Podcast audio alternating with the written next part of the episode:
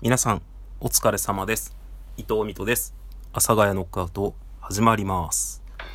えーと、今日は土曜日ですね。えーと、23日ですか。7月の。もう家を出る時間です。はい。というわけで、えー皆さんこんにちは。いかがお過ごしでしょうか。伊藤です。たまにはこう、伊藤ですで話を進めてもいいのかなと思ったりしてます。めちゃくちゃ晴れてます、今日は。で、まあ今日ちょっとですね、また久しぶりに過去のお話をさせていただこうかなと思いまして、コースでお話をしている次第でございますが、まあ過去の話って、なんていうか、なんだろうな、結構ね、僕、自分の記憶がめちゃくちゃ曖昧で、その話を盛るとか、まあ盛るっていうのはあるかもしれないですけど、嘘をつくとかっていうのは基本的に全くそういうつもりはないんですよ。何かを話してて。だけど結構記憶が曖昧で、こう昔、えー例えば、まあこれ収録という形で残っているので、皆さんが聞いて、あれなんか前言ってたこととなんか思い出話が違くないかみたいなことが多々あるかもしれません。えーそしたらですね、言ってください。なんか話の整合性が合わないぞとか、前言ってた話と違くないかみたいなことを言ってくださると、えーお便りなどでね、いただけると助かります。なんていうか、別にこう、嘘をつくとかそういうつもりは全くなくて、で、話を盛るっていうつもりも全くないんですよ。基本的には。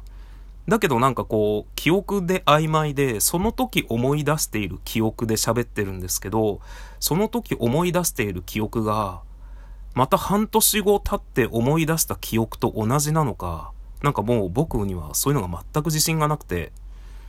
まあ、どれぐらい自信がないかっていうと、まあ本当に僕、たまたま、たまたま？たまに言うんですけど、自分で自分の記憶の蓋があんまり開かないんですよ。思い出話とかって、人に何か言われて思い出したり、僕より人の方が僕のことを覚えてたり、まあそれって思い出話だけじゃなくて、音楽とか映画とか漫画とか、何か好きな映画ありますかとかって聞かれた時に、パッと出てこないんですよね。なんかもう本当に最近見て印象に残ってるやつ以外何にも出てこなくなっちゃって。っていうのがあって、だから後から、あ、あれも見ましたみたいななんか後出しじゃんけん的なね、感じになっちゃうんですよ。まあ昔からそうで、でまあその思い出話に関しては人から聞いた何かの話を聞いた時に、あ、それ面白いねって言った時に、あ、これ伊藤さんといた時に伊藤さんが体験してたやつですねみたいなことを言われたりして、あ、俺の話なんだみたいな。そういう感覚で、なんというかね、記憶が曖昧なんですよね。なのでまあ、僕がちょっと過去のことについて今日お話しさせていただきたいんですが、それは今思い出せる僕の過去です。もしかしたら、えー次回はまた過去が変わっているかもしれません。皆さん頼りです。注意してあげてください。私に厳しく。ということで、まあ僕は配信を結構長いことやってて、で、これってどういうきっかけだったのかなみたいな。まあきっかけはよく話してて、まああの仕事がどうのこうのでうにゃうにゃみたいな感じなんですけど、まあそれの大元ですね。僕 YouTube チャンネル持ってるんですけど、多分2015年とか14年ぐらい、15年だったと思うんだけどな、ぐらいから YouTube チャンネル持ってて、もう世の中は YouTube、YouTube って言うてた時代ですね。もう全然そういう時代なんですけど、なんというか、まあ今も話したように、僕って記憶が曖昧なので、過去を思い出すとかっていうのがあんまりできないんですよ。で、そうなった時に、なんかめっちゃ寂しいなと思って。その、自分が生きてきた証とかって、誰も知らんやん、と思って。で、まああとちょっと、え手前味噌という日本語が合ってるかどうかわからないんですが、あの、僕結構本当に、変なことばっかり体験するんですよ。街で変な人に絡まれるし、変なことによく遭遇するし、もうそういうのが、多分普通の人に比べるともう倍以上、そういうことにめちゃくちゃ遭遇するんですよ。まあ、何これ珍百景に珍百景マニアとして取り上げられたりとかっていうのがあったりするんですけど、でそういうのって、なんだろうな。まあ僕は当事者なんで結構困るんですけど、周りの人からしたら結構面白いじゃないですか。変なことにまた遭遇してるなと。変な人に絡まれてるなと、なんか変なことになってんなみたいな。それって、なんというかもったいないなと思って、残しておかないと僕は忘れちゃうんですよ。なんか僕にどんだけこう今日面白エピソードが降りかかったとしても、多分普通に帰ってきたら忘れてるんです。ただその時に人に話すと、めっちゃ面白い話だとしてもっていうのがあるので、なんかそういうのもったいないなと。まあそこまで大げさじゃなくても、ただ単純に、こう伊藤さんが生きているという、生きていたという痕跡が誰にも覚えられてることなく終わってしまうのではないかなと。なんかそういうのってちょっと嫌だなと。まあブログ書いたりもしてたんですけど、その頃何書いてたか、アメブロか、えー、ノートはまだ全然ないよね。なんか何かを書いてたり、ハテブかとか書いてたりしたかもしれないんですけど、なんか映像としても残しておきたいなと思って。で、それで始めたのが YouTube なんですよね。で、2015年からぐらい始めて、ほぼほぼ毎日投稿してて、今ね、もう、めちゃくちゃ削除しちゃってるので、残ってる動画は、多分全部で20本ぐらいしかないんですけど、一応、時間さえあればまだまだ全然撮り続けたいです。本当に。ただ、もう、なんか通れる時間が取れないですね。なんか普段、まあ僕の YouTube チャンネル見てもらったらわかると思うんですけど、本当何気ないんですよ。僕はその日の切り取りが好きなので、本当にその日の切り取りだけしてるんです。まあそれをなんというか、まあ一応僕の中ではエンタメ性を持たせてやってるんですけど、でまあそこで始めて、YouTube をやり始めましたと。で、それをやり始めてた時に、まあちょっとこの仕事とかで辞めたくなっちゃって、まあ僕仕事をすぐ辞めたくなってしまうんですが。で、辞めたくなって、でも辞めれなくって、で、そういう時ってもうメンタルがどんどんボコボコに凹んでいくんですね。心がポキポキに折れちゃうんですよ。で、そうなった時に、僕がそういう時によくやるのが、今まで人生でやったことないことをやるんですよ。もう本当に。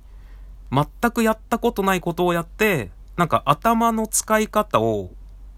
なんかそれでいっぱいいっぱいにするみたいな。現状が辛いから、まあ抜け出せればいいんですけど、抜け出せないことって多々あるんですね。そうなったら、まあその現状が辛いっていうのが、なんかその、ま、ね、病気とか、な、何かこう、どうしようもないことなんていうか人との関わりであったりとか、どうしようもないことだったらもうどうしようもないかもしんないんですけど、その僕は仕事を辞めたいけど辞めれないっていう、まあその辞めれないっていうのも僕、僕が辞めれなかっただけで、辞めようと思ったら辞めれたんですけど、今辞めたらみんなに迷惑かかるだろうなみたいな感じで。だから、そのなんて言うんだろう、頭だけは空いてたんですよね。で、体も空いてたんですよ。ただ仕事を辞めたいけど辞めれないっていうだけで。それがストレスで。なので、もうやったことないことやってみよう。でも、頭の中をそれだけで満たすっていうのを僕よくやるんですけど、で、それでやり始めたのがライブ配信だったんですよ。で、その頃やり、やってたのがペリスコープっていう、日本人がほとんどいないライブ配信アプリ。その後ね、ツイッター社がペリスコープを買収して、えー、ツイッターのライブ配信ボタンを押すと、ペリスコープっていうので、ツイッターライブでできてた、ツイッターでライブ配信ができるようになったってあったんですけど、それはペリスコープっていうのををやってるっていうことだったんですよ。まあ、それはどうでもいいんですけど。で、日本人が全然いなかったんですよ。やっぱりこう、ライブ配信をやろうって思った時に、まあ、ツイキャス、ニコ生とかだったかな。その頃って多分有名なの。だけど、まあ、ふわっちとかアフリカとかもあったような気がする。まあでも、何も発信するものがないんですよ。僕さっきから語尾が消えかかってますね。何も発信するものがないんですよ。で、しかも、まあ、これがめちゃくちゃ矛盾してるんですけど、ライブ配信っていうのをやり始めて、もう頭の中をこう、今まで考えたことないことで満たしたいけど、あんまり人にはバレたくないみたいな、なんか、うまく言えないんだけど、めちゃくちゃまだやっぱ葛藤があって、だからなるべく人のいないライブ配信アプリをやろうと思って。で、なるべく人がいない、なるべく人がいない。で、あとは怪しいライブ配信アプリもいっぱいあったんですけど、そういうのってもう大体、まあ、セクシーな女の子がね、えっ、ー、と、ものすごいお金を稼いだりしてるんですけど、なんかそういうんじゃなくてもう本当に誰も見つけないような、やつをやろうと思って見つけたのがペリスコープ。で、試しに見てみたら、えー、日本人なんて本当にね、片手で数えるぐらいしかライブやってなくて、もうどちらかっていうと、その頃多かったのはどこなんだろう？ロシアとか多かったかな？もうとにかく海外の人が多かったので、あ、これならなんていうか、ひっそり、この自分が配信をしているっていう新しいチャレンジをしながらも、なんていうか、ライブ配信の波に揉まれず、なんかその、多数の配信者に揉まれず、なんかコメントでなんかわーわー言われず、できるんじゃないかと思って始めたのがペリスコープってアプリで、それもね、多分ね、2010、どれぐらいだろうな？覚えてないな。16年ぐらいとかからやってた気がするんですよね。で、まあ、それでやり始めて、まあ日本人もどんどんやるようになって、まあ最終的にペリスコープというライブ配信アプリはなくなって、とかまあいろいろあるんですけど、で、その間にすごいいろいろやりましたね。それこそふわっちもやったし、ミラティブ、スプーン、スタンド FM、なんだろう、えー、ショールーム、なんかとにかくめちゃくちゃいろんな配信アプリやりました。で、いろんなところでいろんな人を見てきました。で、コロナになって、家にこもるようになって、音声だけの配信はどうだろうと。まあ、海外の人に、あなたの日本語はとても聞き取りやすいと。だから、日本語の勉強のために聞いていると。丁寧でとても聞き取りやすいって言われたので、音声だけでやってみようと思って、いろいろ探して始めたのがこのラジオトークとなります。なんか、だらだら話してたら、もう時間がいっぱいいっぱいなので、また、どこかでお会いいたしましょう。バイバイ。